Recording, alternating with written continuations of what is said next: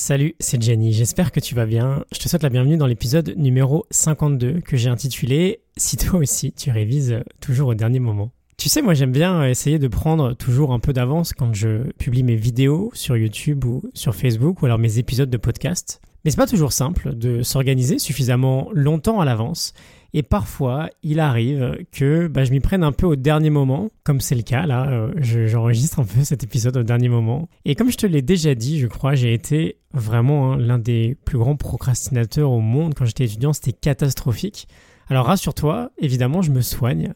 Mais voilà, du coup, je, je pensais que ça serait sympa d'en profiter pour te parler de quelque chose d'assez puissant qui peut nous permettre de passer à l'action le plus vite possible. Cette chose, c'est la deadline, la date limite. Parce que, euh, voilà, je pense, et je suis même quasiment sûr, que ça t'est déjà arrivé, t'es étudiant, et là, ton prof de philo, alors je dis philo parce que moi c'est un souvenir qui m'a marqué, mais peu importe quel prof, t'annonce que tu vas devoir rendre une dissertation 4 semaines plus tard. Il est tout content de te le donner vraiment en avant s'il te dit que tu vas pouvoir bien t'organiser comme il faut. Puis toi, en fait, euh, t'es super large, donc tu fais rien. Et tu te retrouves deux jours avant la date prévue et tu culpabilises parce que bah, t'as pas encore commencé ce devoir de philo. Et ça te prend la tête. Et voilà, évidemment, tu vas t'y mettre. Tu vas même peut-être t'y mettre euh, la veille au soir, au tout dernier moment, parce que t'as plus trop le choix, en fait. Et c'est marrant, du coup, de constater que les étudiants sont à la fois bah, les plus grands procrastinateurs, quasiment, de notre société, mais ce sont finalement aussi ceux qui finissent le plus par passer à l'action. Et j'aimerais te parler un peu du livre 17 Anti-Procrastination Hacks de Dominique Mann. C'est un petit bouquin sympa avec euh, plein d'astuces anti-procrastination.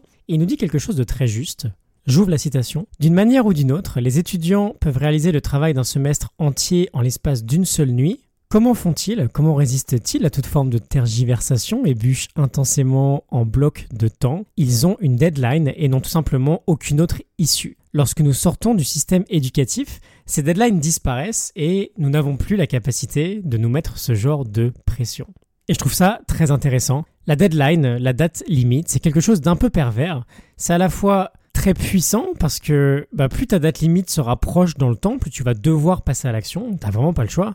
Mais c'est aussi très trompeur parce que si ta deadline est loin dans le temps, ce sera tout l'inverse. Tu vas être tellement large que tu ne vas rien faire. Et c'est ce que Pierre Steele, l'un des plus grands experts sur le sujet de la procrastination, explique dans son équation de la procrastination qu'on a déjà vu ensemble et qu'on verra encore un peu demain. J'aurai quelque chose de sympa à t'annoncer. C'est ce qu'il appelle le délai et évidemment on veut que ce délai soit le plus court possible. Et si je te dis tout ça, c'est pour deux raisons. La première, c'est déjà qu'il faut arrêter de culpabiliser. En fait, c'est le prof qui fait une erreur, parce que c'est tout à fait normal de procrastiner quand on a du temps pour faire quelque chose. On a évolué avec un cerveau pas toujours très à l'aise à l'idée de planifier et de prendre de l'avance. Tout simplement parce que quasiment durant toute notre évolution, fallait penser à trouver à manger dès qu'on avait faim, peut-être à chasser, à faire attention aux prédateurs. C'était pas naturel pour nous de planifier.